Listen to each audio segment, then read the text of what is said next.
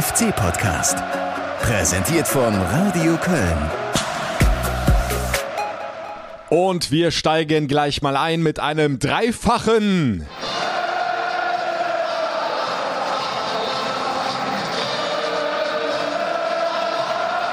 Ja, Glückwunsch an Faisal Hachaui und Justin von der Hitz zum Einzug ins Finale der U17 Weltmeisterschaft. Die beiden FC-Talente haben es tatsächlich mit der deutschen Nationalmannschaft gepackt. Und wie, äh, ich habe es gerade noch live im TV gesehen, vielleicht wart ihr auch dabei.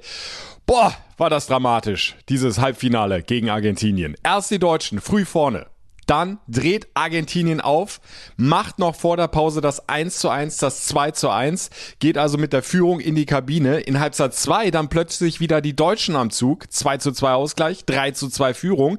Chancen sind da, um den vierten Treffer nachzulegen, alles klar zu machen. Aber es trifft dann tatsächlich nochmal Argentinien und zwar in der siebten Minute der Nachspielzeit. Äh, bitterer geht's kaum, aber es ist unfassbar, wie die Jungs das weggesteckt haben. Im anschließenden Elfmeterschießen. Äh, erst wächst Torwart Heide über sich hinaus, hält gleich die ersten zwei Versuche der Argentinier und die Deutschen, boah, die bleiben cool am Punkt. Bis auf Jeltsch treffen alle, auch unser Kölner Hatschaui und Bums Finale. Ist eine großartige Leistung. Ich drücke alle Daumen für Samstag. 13 Uhr wird das Endspiel angepfiffen. Äh, Gegner wird dann entweder Frankreich oder Mali sein und dann hoffe ich, äh, dass wir am Geisbockheim schon bald zwei Weltmeister begrüßen dürfen. Wäre doch schön, oder? Wobei, äh, egal oder fast egal, wie das ausgeht, das Finale am Samstag, es ist ja jetzt schon eine richtig tolle Erfolgsgeschichte und es ist mir ein großes Bedürfnis gewesen, genau damit einzusteigen hier im FC-Podcast. Denn ganz ehrlich, die FC-Profis geben nach wie vor leider kaum Anlass zur Freude. Und damit machen wir jetzt einen harten Break. Wenn du das Spiel neutral gucken darfst, dann ist da schon eine gewisse Begeisterung dabei. Wenn du das als Trainer der anderen Mannschaft machst, dann bist du froh, dass deine Jungs nicht aufgeben und sich den Arsch bis zum Ende aufreißen, weil sonst wäre das Ding hier, hätte auch anders ausgehen können. Ja, keinen Stich gehabt. Glückwunsch an Bayern. Ja, es war wie immer eigentlich. Die Bayern haben an diesem zwölften Spieltag die klar besseren Karten gehabt und diese dann eben auch meisterhaft ausgespielt. Keine Chance für den FC, das Blatt zu wenden, obwohl der Spielstand bis zum Ende eng geblieben ist. Die Bayern haben das Spiel aber bis zum Schluss gnadenlos kontrolliert, den FC an der ganz kurzen Leine gehalten und ja, schlussendlich knapp aber hochverdient mit 1 zu 0 gewonnen. Ich hatte in der vergangenen Podcast-Folge zumindest leise auf ein kleines Fußballwunder gehofft, ja, so wie zuletzt 2011 beim 3 zu 2 Heimsieg gegen die Bayern. Es war nur diesmal äh, nie wirklich greifbar. Äh, Im Radio Köln FC Radio, vielleicht wart ihr dabei, habe ich für euch aus dem Rhein-Energiestadion fast ausschließlich Bayern-Angriffe, Bayern-Torchancen kommentieren dürfen und ja, auch die FC-Protagonisten wie Steffen Baumgart, Florian Kainz, Thomas Kessler waren sich nach dem Abpfiff alle einig, die drei Punkte haben zu Recht die Bayern mitgenommen. Freitagabend, gleich 20.30 Uhr, 12. Spieltag der Fußball-Bundesliga. Es ist wieder soweit. Die Bayern sind zu Gast. Die Über-Bayern, gegen die du eigentlich keine Chance hast. Eigentlich. Denn so eine kleine Chance, die hast du ja immer. Vor allem, wenn du es irgendwie hinbekommst, eines deiner besten Spiele des Lebens auf den Platz zu bringen. So hat Steffen Baumgart formuliert. Das ist notwendig, um diese kleine Chance zu haben. Wir wollten ein bisschen die Müdigkeit der Bayern ausnutzen, wollten gucken, dass wir sie hoch anlaufen, dass wir sie zu Fehlern zwingen. Das ist uns mal komplett daneben gegangen, weil einfach die Qualität dann auch des Gegners zu groß war. Und dann richten sich natürlich immer wieder alle Blicke auf Harry Kane. Aber zunächst mal geht's über Leroy Sané. Der spielt an den Fünfer und übers fast mit dem Eigentor. Aber die Grätsche, die muss dann nehmen. Sonst wäre Kane blank gewesen am 5 Meter Raum. Und Davy Selke macht den Ball gut fest. Und dann will er das Foul ziehen. Bisschen theatralisch gefallen. Fritz sagt weiterlaufen lassen. Und dann kommt der tiefe Ball auf Sané. Sané gegen Schwäbe. Sané! Schwäbe! Schwerwelt gegen Sané. Leimer ist schon an der Strafraumgrenze. Leimer quer an den 5-Meter-Raum. Choupo-Moting versucht sich rauszudrehen, zieht ab, der Ball streicht knapp links vorbei.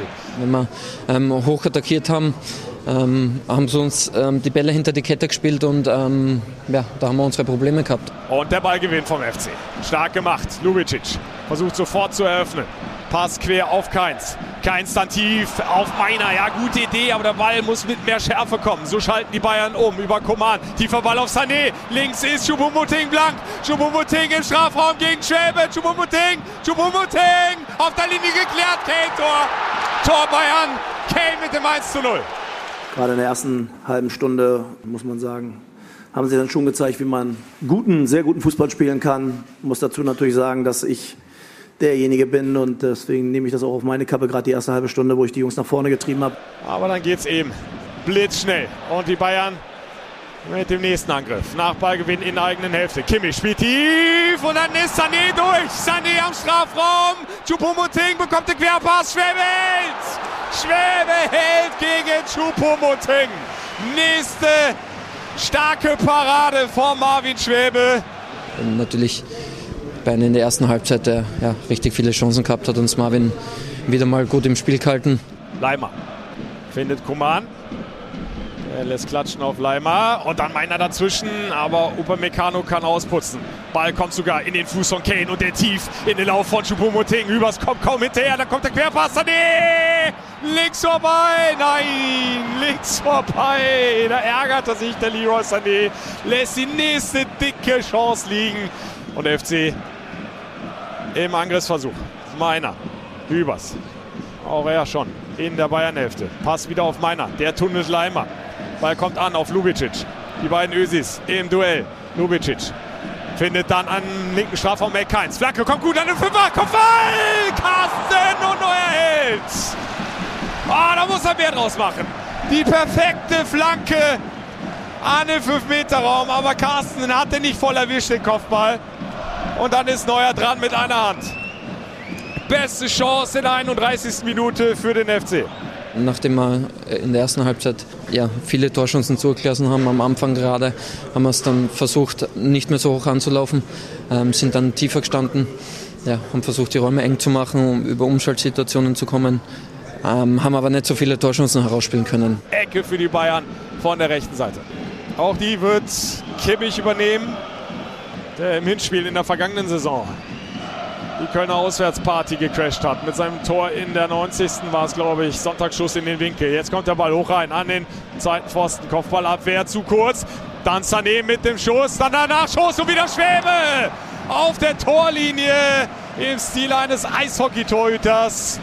Fuß, Beinabwehr, irgendwas hat er noch dazwischen gebracht. Bei diesem Nachschuss von Kingsley Coman aus der Drehung.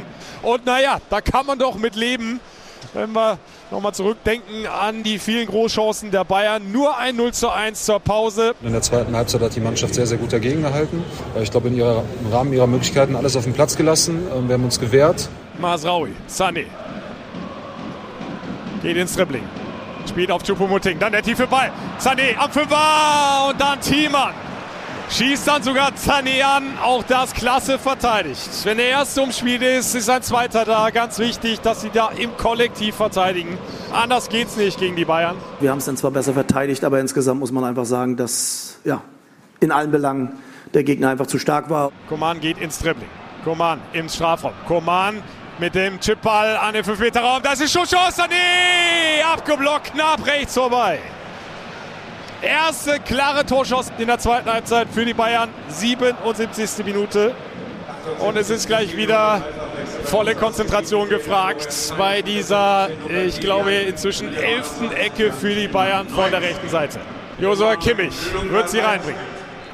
Ball kommt, wird verlängert mit dem Kopf und Schwäbe hält, Schwäbe hält den Kopfball von Koman. Oh, guck's mir jetzt nochmal gerade an hier auf dem Monitor. Nee, da war Schwebe gar nicht mehr dran beim Kopfball von Koman. Die Latte hat gerettet. Hübers, fast an der Mittellinie. Schlägt den Diagonalball an die Strafraumgrenze. Tigges mit dem Kopf, liegt ab für Usim Basic. Meiner auf Pacarada, der hat den Ball auf den linken Fuß. Pacarada an der Strafraumgrenze, muss Feuer schießen. Abgeblockter Ball und Kimmich weit hinten raus. Und Schwäbe auf Chabot, Chabot auf Hübers. Es läuft hier die Schlussattacke des FC. Hübers, wieder Diagonalball an die Strafraumgrenze. Waldschmidt lässt durchlaufen. Baccarada im Strafraum. Will querlegen, wird geblockt und es gibt Ecke. Warum zieht er da nicht ab? Der hat so einen starken linken Fuß. Hat doch fast die freie Schussbahn. Warum nicht einfach mal drauf? Wir hatten zwar ein, zwei kleinere Möglichkeiten, was aber dann auch dem Spielverlauf nicht gerecht geworden wäre. Marco Fritz beendet die Partie. Und der FC verliert damit auch das zehnte Heimspiel in Folge gegen den FC Bayern München. Es hat nicht gereicht fürs kleine Fußballwunder. Oh ja, so schlimm war es ja gar nicht. Du spielst halt gegen Bayern, ne? Also, was willst du erwarten? Schlimmer geht immer. Aber es war kein schönes Spiel. Da haben sich einige Bayern-Spieler warm gemacht. Da stand mehr Marktwert auf, äh, neben dem Platz als äh, bei uns in der ganzen Mannschaft. Also von daher, ja, war in Ordnung. Sehr emotional und mit viel Leidenschaft gespielt. Das hat mir gut gefallen, auf jeden Fall. Ja, das der Vollständigkeit halber. Marktwert der Bayern insgesamt so bei roundabout 960 Millionen, also knapp unter der Milliardengrenze. Der FC zum Vergleich äh, liegt bei unter 100 Millionen. Auch das äh, macht ja den großen Unterschied nochmal deutlich, den es leider auch in diesem Heimspiel des FC gegen die Bayern gegeben hat. Klar, 0 zu 1 ist das bestmögliche Ergebnis für eine Niederlage. Du hast dir zumindest mal das Torverhältnis nicht von den Bayern noch weiter kaputt schießen lassen. Das können wir sicherlich positiv festhalten. Aber für mehr hätte es dann vom FC eben auch deutlich mehr gebraucht. Es war eben nicht eins der besten Spiele ihres Lebens, was die Jungs von Steffen Baumgart auf den Platz gebracht haben. Und das wäre nötig gewesen, um die Bayern mal ernsthaft in Gefahr zu bringen. Ja, es gab so ein paar kleine Momente. Hätte es vielleicht so in Richtung FC mal kippen können. Carstens in 31. Minute eigentlich eine super Flanke von Keins aus dem Halbfeld. Muss er besser aufs Tor bringen mit dem Kopf, wenn der drin ist, 1-1. Stadion kocht, kommt da nochmal richtig auf. Vielleicht entwickelt sich noch ein anderes Spiel, wobei die Bayern einfach im Moment so cool die Spiele bestreiten und sich im Grunde aus nichts, aber auch von gar nichts aus der Ruhe bringen lassen. Das Pokal aus in Saarbrücken mal ausgenommen. Äh, also so richtig äh, mag ich selbst in diesem Falle nicht an eine FC-Überraschung glauben, aber trotzdem, es gab so ein paar kleine Momente im Spiel, dann auch hinten raus, ich habe es gerade nochmal gehört, da hat der FC nochmal ein paar lange Bälle vorne reingespielt und ja, da hat dann in letzter Konsequenz dann eben auch die Überzeugung, der Mut gefehlt, die Durchschlagskraft, wie immer wir es nennen wollen. Paccarada mit zwei Schusschancen, einmal spielt er hinten raus, dann nochmal quer, äh, einfach mal drauf auf die Kiste nur so kannst du Tore schießen. Er hat es leider nicht gemacht. Vielleicht wird der Ball glücklich abgefälscht und du machst tatsächlich das 1 zu 1 in der Nachspielzeit und nimmst einen Punkt mit. Hättest du, wenn's du wolltest, äh, Fahrradkette und so weiter. Ist nicht. Äh, die Bayern, der verdiente Sieger, äh, das muss auch hier im FC-Podcast nochmal klar unterstrichen werden. Sie hätten das Spiel in den ersten 30 Minuten eigentlich schon zumachen können, wenn nicht gar müssen. Äh, ich glaube, der Einzige, der nicht so wirklich äh, zufrieden und glücklich war, im Bayern-Trikot an diesem Freitagabend äh, war Leroy Sané. Was hat der Chancen liegen lassen? Zweimal brillant aufgelegt von Harry Kane. Also der kann ja nicht nur Tore schießen, ist inzwischen jetzt mit seinem Siegtreffer bei 18 Toren nach 12 Spielen. 18 Toren nach 12 Spielen. Unfassbare Quote. Absoluter Bundesliga-Rekord. Aber der, der kann eben auch vorbereiten. Die erste Chance von Sané mit diesem langen Ball hinter die Kette besser kannst du diesen Pass nicht timen. Und äh, dann bereitet er noch eine zweite Chance, auch noch in der ersten Halbzeit für Sané vor. Diesmal ein flacher Ball, genau in die Schnittstelle, genau in den Lauf, auch das perfekt getimt. Also das ist schon äh, ein überragender Spieler. Und äh, ja, äh, als neutraler Zuschauer muss auch ich sagen, äh, ähnlich hat's ja Steffen Baumgart formuliert, äh, macht das dann auch Spaß, dazu zu gucken, einem Harry Kane oder eben auch den Bayern als äh, gesamtes Team. Die äh, sind nach wie vor in der Bundesliga das Maß der Dinge, wobei inzwischen auch Leverkusen mit Misch sogar vorneweg marschiert. Ähm, da zeichnet sich dann tatsächlich im Moment ein Zweikampf ab um die deutsche Meisterschaft. Äh, deswegen, weil der FC eben im Grunde klar unterlegen war, äh, macht es glaube ich auch keinen Sinn, jetzt dieses Spiel nochmal in alle Einzelteile zu zerlegen und äh, kleinschichtig zu analysieren. Eine Sache, über die müssen wir aber trotzdem natürlich sprechen, denn es war eine Premiere. Steffen Baumgart hatte sich erstmals von Beginn an in einem Bundesligaspiel für eine Dreierkette entschieden, respektive Fünferkette bei Ballbesitz äh, des Gegners. Und äh, ihr habt ihn ja gehört, äh, das ist mal gar nicht aufgegangen in der ersten halben Stunde. Das hat er voll auf seine Kappe genommen. Äh, da stimmte überhaupt nicht die Balance zwischen Offensive und Defensive. Die Mannschaft, ja, ist dann hoch angelaufen, weil der Trainer sie eben nach vorne geschoben hat, nach vorne, ja, gepusht hat, muss man eigentlich schon sagen, mit seiner Art. Ihr kennt das in der Coaching-Zone. Der wollte da richtig Feuer haben. Der wollte da die Bayern stressen, sie überraschen, zu Fehlern zwingen. Das hat mal gar nicht geklappt. Die Bayern haben das ganz cool hinten rausgespielt. Auch immer wieder über Manuel Neuer. Der kennt da ja auch nix. Ne? Der zeigt ja null Nerven. Äh, auch wenn du ihn noch so aggressiv anläufst, der spielt die Bälle da nach links, nach rechts raus, in den Fuß des äh, Mitspielers. Ja, und dann ist eben äh, das passiert, was unter keinen Umständen passieren darf gegen die Bayern. Äh, die Abstände waren dann zu groß und die Bayern haben das äh, blitzschnell lösen können mit langen Bällen hinter die Kette und dann gab es eine Großchance nach der anderen und im Grunde hätte es auch äh, 0 zu 4 aus FC sich stehen können nach einer halben Stunde. Baumgart hat das dann umgestellt, äh, also ist natürlich bei der Dreierkette geblieben, aber der FC hat dann deutlich tiefer verteidigt, im Grunde erst so richtig in der eigenen Hälfte die Bayern attackiert. Und dann war es eben defensiv stabiler, aber dann ging nach vorne überhaupt nichts mehr. Also in der zweiten Halbzeit, mit Ausnahme dieser hohen Bälle, einfach mal auf gut Glück reingespielt in den Strafraum der Bayern, äh, hast du aus dem Spiel heraus gar nichts mehr gesehen von der FC-Offensive. Ja, und das ist eben die große Kunst, äh, vor allem gegen so einen Gegner wie die Bayern, diese Balance dahin zu kriegen. Aus meiner Sicht hat sich Steffen Baumgart da einfach verzockt. Die Idee ist ja nicht schlecht, da die Bayern mal ein bisschen zu überraschen. Natürlich hat auch Thomas Tuchel mit einer Viererkette gerechnet, gehe ich mal fest von aus, weil Baumgart eben vorher noch nie von Beginn an mit einer Dreierkette agiert hat. Aber der FC ist nun mal gerade in einer ganz, ganz schwierigen Situation. Und die Spieler da auf dem Platz, die haben alle nicht das größte Selbstvertrauen. Und die dann in einem völlig neuen System von Beginn an gegen die Bayern aufzustellen und dann so hoch zu jagen, so hoch anlaufen zu lassen, äh, das ist natürlich schon ein enormes Risiko. Und ja, die Wahrscheinlichkeit war leider relativ hoch, dass es schief geht und äh, es ist dann auch schief gegangen. In einer anderen sportlichen Situation, ja, wenn die Jungs breite Brust haben äh, und nicht so mit dem Rücken zur Wand stehen, nicht da unten drin ums Überleben in der ersten Liga kämpfen, ja, wer weiß, hätte sich vielleicht ein bisschen anders entwickelt, äh, dann läufst du die Räume ganz anders zu, dann hast du ein anderes Selbstverständnis, dann denkst du nicht so viel über deine eigene Leistung nach und das, was du zu tun hast, sondern dann passt das alles zusammen. In der Situation ist der FC aber leider nicht und ja, dementsprechend hat das dann auch ausgesehen auf dem Feld. Also, ist die Dreierkette damit gescheitert? Nein, sagt Steffen Baumgart, nicht zwingend. Im Moment ist alles eine Option. Geht ja auch darum, wen willst du auf dem Platz haben, wen willst du dabei haben und äh, deswegen, das lassen wir offen. Äh, und nur weil die Dreierkette jetzt gerade in den ersten 20 Minuten nicht so funktioniert hat, wie wir uns das vorgestellt haben, wird sie nicht ad acta gelegt. Aber es wird auch nicht das Allheilmittel. Also nochmal, wer mich kennt, weiß, dass ich dann gerne immer in der Viererkette spiele. Interessant ist immer einfach, dass der Gegner schon vorher weiß, wie wir spielen wollen. Das versuche ich dann jetzt auch mal ein bisschen ruhiger zu haben. Ja, und damit äh, würde ich sagen, gucken wir auch nach vorne. Das Bayern-Spiel ist passé, ist nicht mehr zu ändern. Nächste Niederlage kassiert. Du bleibst bei sechs Zählern und der FC ist leider wieder letzter und steht damit wieder ganz unten in der Tabelle. Noch allerdings, und das ist die gute Nachricht, noch ist weiterhin alles eng. Das reiht sich auf wie so eine Perlenkette.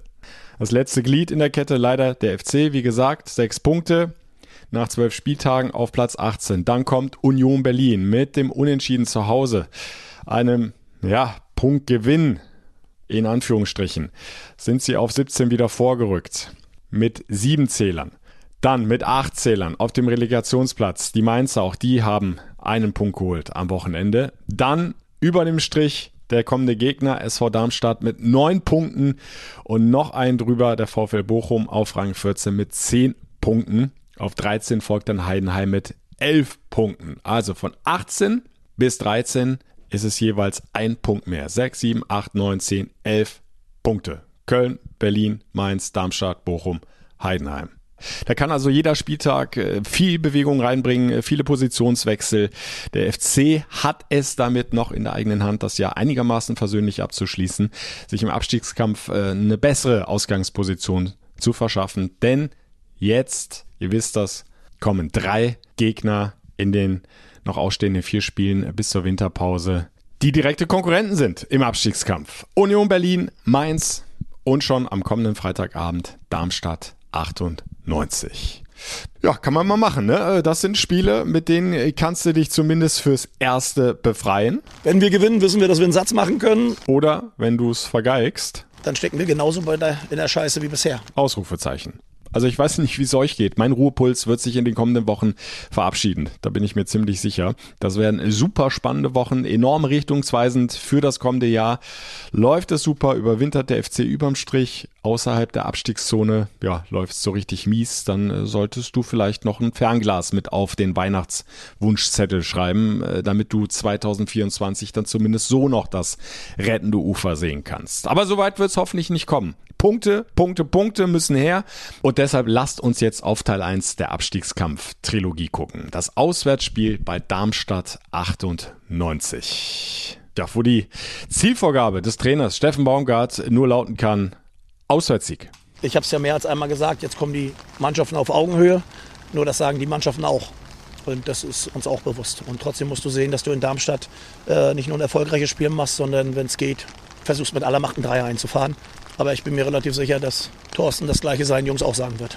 Äh, da gehe ich auch von aus. Thorsten Lieberknecht seit 2021 Trainer in Darmstadt, hat den Aufstieg geschafft mit den Lilien in der vergangenen Saison und er will natürlich jetzt mit aller Macht mit den Darmstädtern drinbleiben in der ersten Fußball-Bundesliga. Also äh, die werden die Punkte nicht freiwillig mit nach Köln geben. Äh, ich versuche euch aber gleich mal zumindest mal statistisch ein bisschen Mut zu machen. Es gab erst acht Duelle in der ersten Bundesliga zwischen Darmstadt und Köln oder umgekehrt. Und äh, die Bilanz, die sieht richtig gut aus für den FC. Sechs Siege, zwei Unentschieden, keine Niederlage. Also der FC ist noch ungeschlagen in der ersten Fußball-Bundesliga. Letztes Aufeinandertreffen im Fußball-Oberhaus übrigens am 28. Januar 2017. Und da kann ich mich noch gut dran erinnern. Äh, da war ich nachher heiser, äh, weil ich ein Tor nach dem anderen kommentieren durfte. 6-1 am Ende für den ersten FC Köln in der Saison 16, 17. Ihr wisst, wie das Ganze geendet ist. Ja, der FC hat sich damals für die Europa League qualifiziert nach 25 Jahren. 6 zu 1. Ein klarer Auswärtssieg, äh, den es diesmal, äh, fürchte ich, nicht geben wird. Denn äh, der Trainer Steffen Baumgart hat es angesprochen, die Darmstadter, die werden viel dagegen setzen und äh, viel dagegen setzen heißt eben auch mal richtig dazwischen fliegen, mal richtig dazwischen zu kloppen. Wenn wir uns die Fairness-Tabelle der ersten Fußball-Bundesliga mal angucken, dann äh, fällt auf, dass Darmstadt da das Schlusslicht bildet. Das heißt, die meisten Karten kassierte hat und äh, das sind nicht wenige. Hab da zwei, dreimal hingeguckt, äh, aber es ist tatsächlich so. Äh, Darmstadt hat nach zwölf Spieltagen schon satte 32 gelbe Karten gesehen und viermal einen knallroten Platzverweis hinnehmen müssen. 32 gelbe, vier rote Karten zum Vergleich. Der FC ja, ist äh, da ein Engelchen äh, bislang nach zwölf Spieltagen. Äh, ist Zweiter in der Fairness-Tabelle mit nur 13 gelben Karten und zwei gelb-roten Karten. Nur Stuttgart ist da nach Karten noch fairer gewesen bislang in dieser Saison.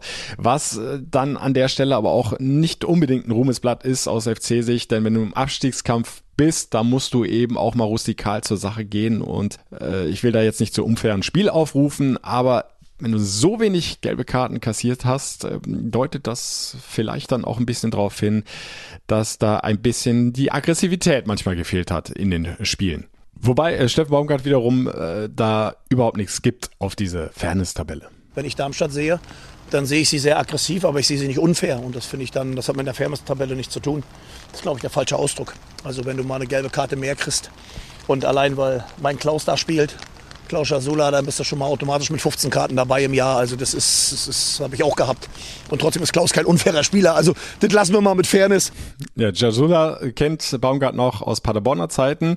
Er muss an der Stelle aber einhaken. Jasula hat in dieser Saison noch nicht eine gelbe Karte gesehen. Also der ist da, was diese Tabelle betrifft, sehr fair unterwegs. Hat allerdings auch nicht immer gespielt. Äh, Spitzenreiter bei den Darmstädtern ganz klar Maglika Matej mit zwei gelben gelben und zwei roten Karten. Also der hat schon ordentlich ausgeteilt. Hat das ein oder andere Spiel dann auch schon zugucken müssen. Wird aber auch nicht am Ende äh, das Maß der Dinge sein, äh, wer jetzt die meisten Karten dann einsackt am Freitagabend. Äh, Fakt ist, äh, du musst dagegenhalten. Du darfst dir da unter keinen Umständen den Schneid abkaufen lassen. Wir erwarten einen sehr, sehr heißen Tanz. Ich glaube, ähnlich wie in Bochum wird es viel um Zweikämpfe gehen. Wenn wir die Wetterprognosen sehen, die auf uns zukommen, dann wird das eine ganze Menge ja, an Mentalität und das alles eben halt auf diesem Platz gefordert sein. Und da hoffe ich dann halt, dass wir das wesentlich besser machen als 60 Minuten in Bochum. Aber das wird ein Spiel, das geht's knallhart zur Sache. Und trotzdem wird es fair sein, weil am Ende spielen wir Fußball und da gehört auch ein bisschen was dazu. Ja, und Steffen Baumgart äh, hat es angesprochen, dann äh, wird auch das Wetter möglicherweise eine nicht ganz unwichtige Rolle spielen. Ich habe jetzt nochmal drauf geguckt, sprich Dienstag, äh, früher Nachmittag, äh, Wetterprognose für Darmstadt. Temperaturen um 0 Grad und den ganzen Tag über immer wieder Schneefälle, auch noch am frühen Abend. So gegen 8 Uhr soll es dann aufhören, aber gut möglich, dass da die ein oder andere Flocke dann liegen bleibt auf dem Platz je nachdem, wie gut die Rasenheizung funktioniert. So oder so, es wird ein schwer zu bespielender Platz sein und äh, auch deshalb äh, vermutlich eher weniger Fußball, mehr Abstiegskampf, frostige Temperaturen. Aber auf der anderen Seite, wer da nicht heiß ist in diesem Abstiegskampf-Duell zwischen Darmstadt und Köln, dem ist dann ja auch nicht mehr zu helfen. Also, das wird in Anführungsstrichen eine Schlacht am Böllenfalltor. Das sich ja inzwischen ein bisschen moderner präsentiert. Äh, knapp 18.000 Plätze fast das Stadion. Es gibt eine neue Haupttribüne, die ist im Frühjahr 2023 eröffnet worden. Ich, ich kenne noch die alte und äh, vor allem kann ich mich auch noch gut an die Katakomben da unten erinnern. Äh, das war äh, wie in den, weiß ich gar nicht, 60ern, 70er äh, Jahren äh, der Aufenthaltsraum, wo dann auch die Pressekonferenz nach dem Spiel stattgefunden hat, äh, war, ja, hatte so ein bisschen äh, das Ambiente einer uralten Eckkneipe, ja, mit so einem Tresen, wo es dann auch Kaffee äh, zu trinken gab, super eng. Und wenn du aus diesem Raum raus bist in den Flur, dann gingen rechts direkt die Türen zu den Kabinen ab, mit ganz dünnen Wänden nur. Äh, und du konntest äh, dann, äh, je nachdem, wie laut es äh, wurde in den Kabinen dann auch den Trainer hören, was der dann so zur Mannschaft gesagt hat, bei der Ansprache vor dem Spiel, in der Halbzeitpause, nach dem Spiel. Äh, also sehr skurril da äh, das alte Böllenfall-Torstadion. Inzwischen, wie gesagt, ein bisschen moderner, neue Haupttribüne. Bin mal gespannt, äh, wie es da so sein wird und wie die Stimmung, die Atmosphäre ja, sich dann präsentieren wird. Es ist auf jeden Fall, ja, ein äh, traditionsreiches Stadion, dieses Böllenfalltor-Stadion, äh, gibt schon seit über 100 Jahren. 1921, kurzer Ausflug jetzt mal in die Fußballgeschichte, ist es eröffnet worden mit äh, nur 8000 Plätzen. Und dann hat es sich über die Jahrzehnte immer wieder mal verändert, bis hin jetzt zu dieser neuen Haupttribüne. Und ich gehe einfach mal davon aus, äh, dass es natürlich in der Darmstädter Kurve extrem laut sein wird am Freitagabend, aber eben auch ein Gästeblock von den FC-Fans wird mit Sicherheit auch lautstarke Unterstützung kommen. Da freue ich mich drauf auf diese Atmosphäre. Wir gucken aber jetzt noch weiter auf den äh, kommenden Gegner, auf die Darmstädter. Zunächst mal in deren Defensive. Darmstadt wenn man so will, zumindest nach Gegentoren, die Schießbude der Liga. 33 Gegentore haben sie schon hinnehmen müssen. Mit Abstand die meisten in der ersten Bundesliga. Der FC zum Vergleich hat 24 kassiert. Man muss dazu sagen, der FC hatte dieses 0 zu 6 in Leipzig. Die Darmstädter hatten ein 0 zu 8 in München bei den Bayern. Aber Sie haben sich ein bisschen stabilisiert in den letzten beiden Spielen. 0 zu 0 zu Hause, das erste zu 0 Spiel der Saison gegen Mainz, gefolgt von einem 1 zu 1 auswärts in Freiburg. Da hatte Freiburg wenig klare Torchancen. Also da hat die Defensivarbeit unter Thorsten Lieberknecht hervorragend funktioniert. Wermutstropfen allerdings für die Darmstädter Abwehrchef Zimmermann fällt voraussichtlich aus, hat sich eine Risswunde in Freiburg zugezogen, musste früh ausgewechselt werden fällt bis auf weiteres aus. So haben es die Darm Darmstädter äh, verkündet. Äh, ich gehe mal davon aus, dass er nicht auflaufen kann gegen den ersten FC Köln, wird den Darmstädtern damit sicherlich fehlen hinten in der letzten Kette. Ja, und da gucken wir auf die Offensive. Äh, da tut sich Darmstadt auch schwer mit dem Tore schießen, allerdings nicht ganz so schwer wie der FC. Die haben ins insgesamt immerhin schon 15 Mal getroffen, der FC erst neun Mal in zwölf Spielen. Beste Torschützen bei den Lilien Kempe, Melem und Skarke mit jeweils drei Toren und dann kommen noch weitere Spieler, die einen Treffer auf dem Konto haben. Auch das äh, lässt nicht unbedingt darauf schließen, äh, dass wir da ein Fußballfest zu sehen bekommen mit vielen Toren. Ich lasse mich aber gerne eines Besseren belehren, vor allem äh, in positiver Sicht, was den FC betrifft. Gehe zwar nicht davon aus, dass es nochmal so einen Kantersieg geben wird. Ich habe es erwähnt, 6 zu 1, das letzte Bundesliga-Duell am Böllenfalltor. Aber wäre doch schön, wenn der FC es mal schaffen würde, mehr als einen Treffer zu erzielen. Und ich glaube, dann ist die Chance schon relativ hoch, drei Punkte mitzunehmen. Dies im Grunde unbedingt braucht um da unten rauszukommen und endlich eine Wende einzuleiten. Also, ich habe es angesprochen, der FC hat noch viel in der eigenen Hand, aber er muss jetzt endlich aus dem Quark kommen und muss endlich dann auch mal von der ersten bis zur letzten Minute den Abstiegskampf voll und ganz annehmen und da kann in Darmstadt was gehen. Am Freitagabend 20.30 Uhr ist Anpfiff und ihr könnt live dabei sein. Schaltet euch gerne rein ins Radio Köln FC Radio. Empfangt ihr wie immer über den Stream fc-radio.de oder ihr klickt euch einfach über die FC App rein. Ich kommentiere für euch das komplette Spiel live durch. Wer in Ausschnitten dabei sein möchte, auch da bekommt ihr das Wichtigste, vor allem die Tore natürlich mit. Schaltet gerne Radio Köln ein. SV Darmstadt 98 gegen den ersten FC Köln. Freitagabend 2030. Bis dahin. Madet Jod. Der FC-Podcast. Präsentiert von Radio Köln.